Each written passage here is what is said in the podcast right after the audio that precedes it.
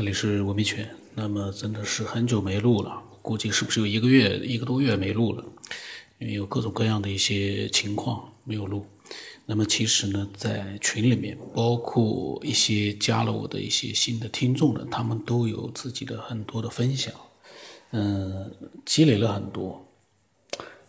我反正尽量的把它录出来吧，因为我不能把它变成是一个任务。但是呢，呃，我希望每一次录呢。都是我想录的时候去录，做一件开心的事情，嗯，对这个节目来说呢，可能会更好。我不希望就是说强迫自己每天必须要把多少多少去录完，那个我倒觉得也没有必要。那么在四月二十四号的时候，那个时候老静呢，他分享过，分享了一些关于好像是阴阳轮回吧，因为当时那个老静的分享我录出来了。那么那天呢，彩云会呢，他说，他说这两天的能量场不太好，呃，说身边的还有自身的都不好，有的时候呢没有办法控制，控制控制自己，不由自己。然后呢，他就艾特了王新之还有老金，他说好想聊一聊，等他忙过这段时间，因为可能他的工作比较忙。那么。彩会他说，只有我们这个群呢是一个比较亲近的地方。嗯，他说这种亲近的说的就是那种能量纯的地方。那么王心之说呢是互相支持。彩会说我们的命运的流转和进行，根上说是自己的习性造成的，但是呢实现是不是通过大的宇宙，再到星体，再到别人而推动着进行？呃，只有当自己的内心清净了。才能逃离这个能量运转下的影响。他说：“你看这个星象说，我们古人看天象，这都知道，这都是知道了内里的能量规律。”然后他说：“王羲之说，他说心理惯性的就是业力。”然后彩云会呢就在讲，他说：“到底是我们影响着这些天象运转，还是天象影响着我们？”嗯，然后他觉得王心之说的那句话很对。他说：“这种业力最可怕，也最难控制。”那么王心之说：“大势不可逆转，扭曲或许可能。”然后才会说：“说现在呢是末法时代。”他说：“一天见到的，或许是古代我们一辈子才能见到的。”这句话说的倒真的对哦。我们一天所接触到的能量信息，真的是古代人一辈子才能嗯看到、听到的。啊，他说是一个信息流相当繁杂和密集的时代。他说造成这样的趋势，很可能是我们老早前，甚至于是更早前种下的种子吗？只是到现在才发芽。这个呢，这样的一个趋势，其实呢是科技带来的。嗯，没有西方的一些科技带来了现在的一项一些新的一些技术，是不可能做到的。就像以前的一些，嗯，那个时代。你再怎么样，你不可能达到这样的一个信息量，因为你没有计算机，你没有人工智能，所以呢，这是技术造成的。技术呢，造成了我们现在的大脑感觉不够用了，因为我们发现，嗯，我们的大脑真的没有人工智能厉害。这是什么原因呢？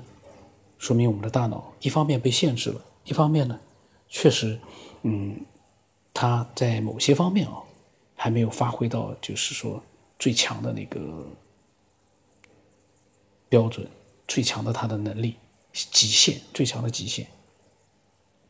然后王新之说呢，他说这个时代哦，灵魂面对极大的考验，才会觉得没问题。他说外界的干扰太多，他说但是这个时代啊，也是灵魂提升的关键时代。王新之说，他说像人类进化到了大学阶段，课题更难了。这个倒是比喻倒是还很有意思，嗯，进化到了大学阶段，课题呢更难了。彩云会说太对了，太难了。然后我当时我说，哎，彩云会怎么了？看他在这个说这些，然后才会说呢，不过呢，这也是一个利好的时代。所谓人世才是佛之出处，越是逆境，越能成长和领悟。王羲之说，一切安排都是那么合理。深入研究呢，会发现平衡时刻存在，并且作用着。然后彩云会说没什么事，他说就是心烦了，吐槽吐槽。我跟他讲，我说你尽情的吐槽吧。呃，才会说呢，他说是的呀，虽然每天都很累，遇到各式各样的事物，但是从不怨天尤人，因为深知这其中的因果。王医生说，他说应该是受到今年的能量场的干扰了。呃，才会说呢，是的，干扰干扰的很厉害，持续了很长时间。他说，你看我们中国的地门，正好和西方说的水逆是一样的，都不太好。能量能够干扰到我，说明我自身的能量还是不够强大，不够纯净。那么王鑫说：“是的，今年是比较躁动，咱们都不纯，成佛才行。才哥，这 这个世界上七十亿人，能有几个人成佛了？这个，这个可能是当然，王英之指的可能是全人类了。那么，哎呀，突然一下子，我突然一下子按了一下之后呢？”嗯，把它就调到了昨天的聊天了，因为这聊天太多了，我要再去把刚才那个聊天要找到，还还花不少的时间。刚才那段聊天呢，不过呢，就是很有意思，就他们呢都是在讲了一些就是内心的一些东西，呃，虽然不是一些具体案例，但是我觉得呢，可能给很多人都能够带来一些启发。那么王兴之说放松吧，认同当下的。自我业力，看清它，随它，才会说对的。先从自己的能量提升做起。那我就问他了，我说彩会最近打坐怎么样？能不能让让自己哦完全放松、安静下来？那么彩会说呢，一直没打坐。说之前打坐真的挺好，现在太忙没时间，再加上回了家呢要弄孩子，在公司呢也不方便，很无奈啊。那么王心之说呢，修定。当然是清净好，可是呢，世世俗的磨练才是必须和根本。嗯，九天我我都是我念那个九天以后，我自己啊，我就说呢，我说白天呢经历了四书的磨练，夜晚呢修定，然后呢，王羲之说呢，练定力，练四书。那回家之旅呢也出来了。竖了一个大拇指。那么老金呢也出来了，说彩云会呢，他说你还吐槽，说明还有纠结，看清纠结的背后是什么？习性不适应、被动、抗拒还是不满？那么呃，彩云会说呢不满。那么老金说能改变吗？呃，这回家之旅冒出来说，他说他来回答。他的回答：“这个能不能改变？”说不能。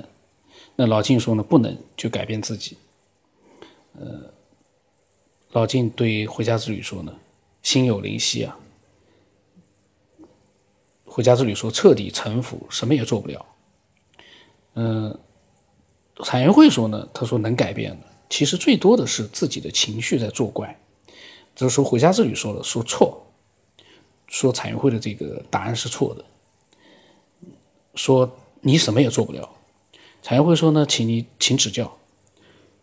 老晋这个时候说，他说产业会没有一个不满的东西让你纠结，是你自己定义了不满而已。然后他说由小那个回家之语说，他说由小静来回答。然后彩云会觉得老晋说的那是对的，说呢这个他承认了，嗯，然后老晋说。他说：“心量即是定力，有动于行，无动于衷。”嗯，彩会说：“呢，对的，但是实际做起来真的很难，慢慢来吧。”呃，其实他的想法跟我一样，有很多东西从道理上来说，我们都可以说的是头头是道，天衣无缝。但是真正做起来的时候，我们会发现我们的心会乱的。非常有定力的也有，但是呢，他也会乱的，因为什么？人啊，七情六欲你摆脱不了。只要你有这个肉体，你嘴上再怎么说我摆脱了，我这个回去了，回到了就是说他想要去的地方，其实都只是嘴上说说而已。我这么说是为什么？因为昨天回家之旅好像在聊天里面在讲，他已经找到了那个答案了，他回家了。嗯，说起来是很容易，每个人都会说。但是真正的情况，其实我们都应该明白一点一个一个现实无法改变的就是，我们的肉体，你没有办法战胜它。你可以说我现在对那些病痛，我根本就不在乎。但是说句实话，有肉体在，你就人类的七情六欲和各种各样的好的和不好的，这个没有办法去。至至少从我目前的认知来看啊，你很难去让自己有肉体，然后呢又变得就像很多人说的，他成佛了。这个我觉得，嗯，真的很难，不多，不是说绝对不可能，但我想应该是极少极少极少，几千年来应该没有多少个。那么。才会说，他说心中的感悟啊，在这个时候呢，总是忽明忽暗，被太多的杂乱所干扰，身处境遇时呢，无法自拔，需要一段时间才能彻底过了这一股负能量。但是他说，总体呢，还是能回到积极向上的方向中，说明彩绘他自己已经能够调整他的一个各种各样的心态了，这个是最好的。一个人只要能调整，就什么都不用担心。我觉得，怕的就是你不能调整，因为。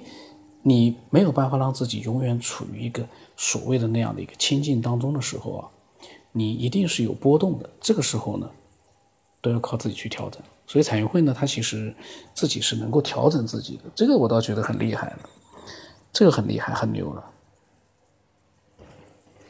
那么回家之旅这个时候说了，他说真正的干扰在你自己，不是外境。他呢，我都觉得啊，他说的也没错的，是自己。烦恼都是自己生成的，但是呢，外界的干扰还是有的。外界的干扰你都毫不在意了，你生活在这个世界上，对外界的各种各样的环境，你已经没有，你已经麻木不仁了。这个这个时候，怎么说呢？我觉得啊，也是根本不可能的。生活在这个世界上，你不可能摆脱这个世界，除了你的身体以外的这个环境，也摆脱不了。融合在一起的，呃，所以你不能说所有的全部靠自己的内心啊，去强大到去可以改变你的所有的一些情绪上的问题，然后摆脱外界的干扰，这个我觉得不太可能。那么这个人看法啊，呃，彩绘说呢，他说老实说呢，就活个心态了，但谁知道这心态其实真的是非常重要的，比物质更影响的透彻。那么回家之旅说。放下对当下的要求，痛苦就没有了。你试一下。他说：“不过呢，这些还是方法，还是术，或者是工具。”嗯，那么我当时我就发表意见了。我说：“回家之旅啊，我觉得不可能放下对当下的要求。人心不是这么好控制的。你说的这个方法，如果根本做不到，反而徒增更多的烦恼。一个人。”怎么能放下对当下的要求？嘴上说起来很容易的，那去，所以有些人他是，呃，出家了，到山里面去修炼去了，放下了世俗的一切，他但是他离开了这样的一个环境，和我们没有办法离开这样环境的绝大多数人来说呢，那也是有区别的。可是他真正到山里面去了之后，他就能摆脱对环境的这样的一个对他的一个干扰了。既然能摆脱的话，你到山里去干嘛？那么，我说人之所以为人，是肯定肯定啊，有七情六欲的，无可避免。禅会说呢，反正呢，这就是一大难题，放不下还是领悟不够。我说呢，可以尝试。然后我发了一段语音啊，呃，我们听听吧。我如果那么容易控制的话。就不存在肉体了，那就纯粹就是意识和灵魂了。肉体它是一个很实在的东西，它一定是会被很多东西所干扰的。所以这个放放下一切，这个说是好说，其实每个人的状况都不一样。呃，有的人做得好一点，有的人呢在努力去做到。我觉得不是那么简单的，就是说都好说，但是真正做起来。呃，每个人都很浮躁的时候，你就会明白，其实这是确实是需要修炼的，人真的是需要修炼。那么，这个时候参与会呢，呃，还有我呢，我们又谈到了一些内容。我我在想，我们下一期再聊，因为如果说录的多了，一个呢就是怕待会有什么事打断，然后呢也有可能呢就是会因为这些都是比较抽象的一些内容，是大家的一些自己的私人的一些思索啊、感悟啊，这个呢听多了呢，其实是我觉得啊。如果不是很感兴趣的话，说不定催眠也挺好的。嗯，然后呢，我们下期再讲一下其他的一些内容吧。呃，群里面的聊天是非常多，那么我会尽量的把一些呃思索性的东西、感悟性的东西和一些经历哦、神奇的一些东西呢，我把它录出来。一些闲聊呢，我都会把它给剔除掉。当然，闲聊也不多，这个是非常好的。闲聊不是很多。那么我的微信呢是 x 五三四七八五八四五。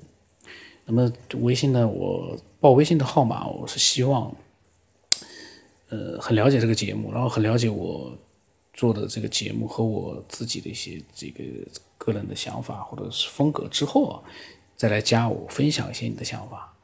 嗯，那刚听了几期节目，或者甚至于就今天刚听到的一些听众呢，你就先不要加我，等你听了五十期、一百期，你觉得哎还有挺有意思的，你又想分享一些东西，你再来加我。